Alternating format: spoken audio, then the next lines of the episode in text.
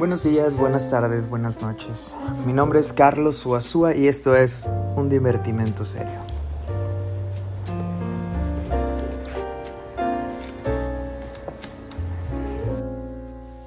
Hola, ¿qué tal? ¿Cómo están? El mes de octubre se publicó un artículo y desde entonces han habido algunos comentarios que han llegado a mis oídos desde su publicación.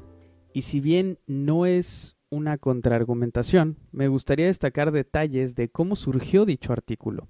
El artículo se llama La inviabilidad del uso del término psicoanálisis en la psicoterapia breve. Es un artículo que comenzó como una fuerte necesidad de terminar un proceso administrativo, del cual no profundizaré en particular puesto que no tiene mucho sentido centrarme en ello. Dicho proceso administrativo se encuentra comandado por una clara y franca posición eh, antilacaniana, por decirlo de alguna forma, un poco dramática, lo que de alguna forma me hacía aletargarlo. Y fueron muchos años de procrastinación.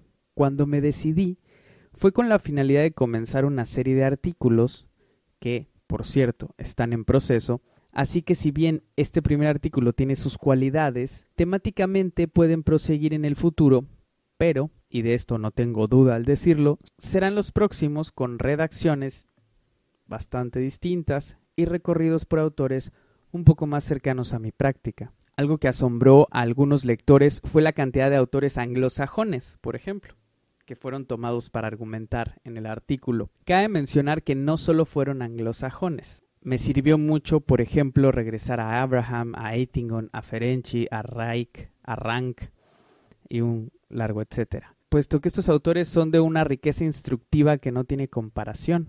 Y es que si bien el artículo no pretende hablar de alguna orientación en particular, mi selección de autores demuestra en primer lugar que el dispositivo de asociación libre no forma parte del psicoanálisis, sino que es lo fundamental, lo que lo posibilita. ¿Qué quiero decir? Que no hay psicoanálisis sin asociación libre. Y bueno, una serie de cuestiones más que tendrán oportunidad de leerlo si es que ustedes lo desean. Argumentar el método freudiano o dispositivo psicoanalítico desde autores de diversas escuelas muestra una cuestión fundamental.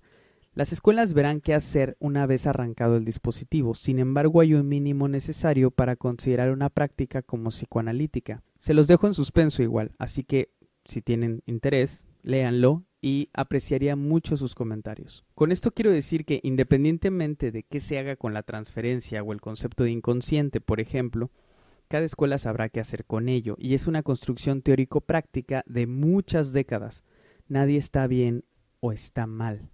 Sin embargo, parece como si esto fuese una parroquia donde la gente al leer las referencias usadas corrió avergonzada como si se dijese una mala palabra en una típica reunión de té en un Londres de 1920. Bueno, las referencias están así porque el proceso administrativo, como he decidido llamarle, exigía cierto sustento bibliográfico desde ciertas trincheras. Grato fue para mí el hacer ese recorrido, donde grandes psicoanalistas con grandes errores y de orientaciones distintas a la mía encontraban escollos, soluciones y parámetros indisolubles del método freudiano. Qué enormidad para mí fue encontrar realmente que las orientaciones, si bien incluso podrían apuntar a lugares distintos, con resultados distintos, incluso manejos distintos, tienen su inicio desde pilares irreductibles. Sin embargo, eso no quiere decir que por ser irreductibles no se hayan hecho. Y de ahí que mi artículo justo apunte en este primer momento del recorrido de la investigación sobre la inviabilidad de usar el psicoanálisis en las psicoterapias breves. Y como he dicho, esta es la primera parte.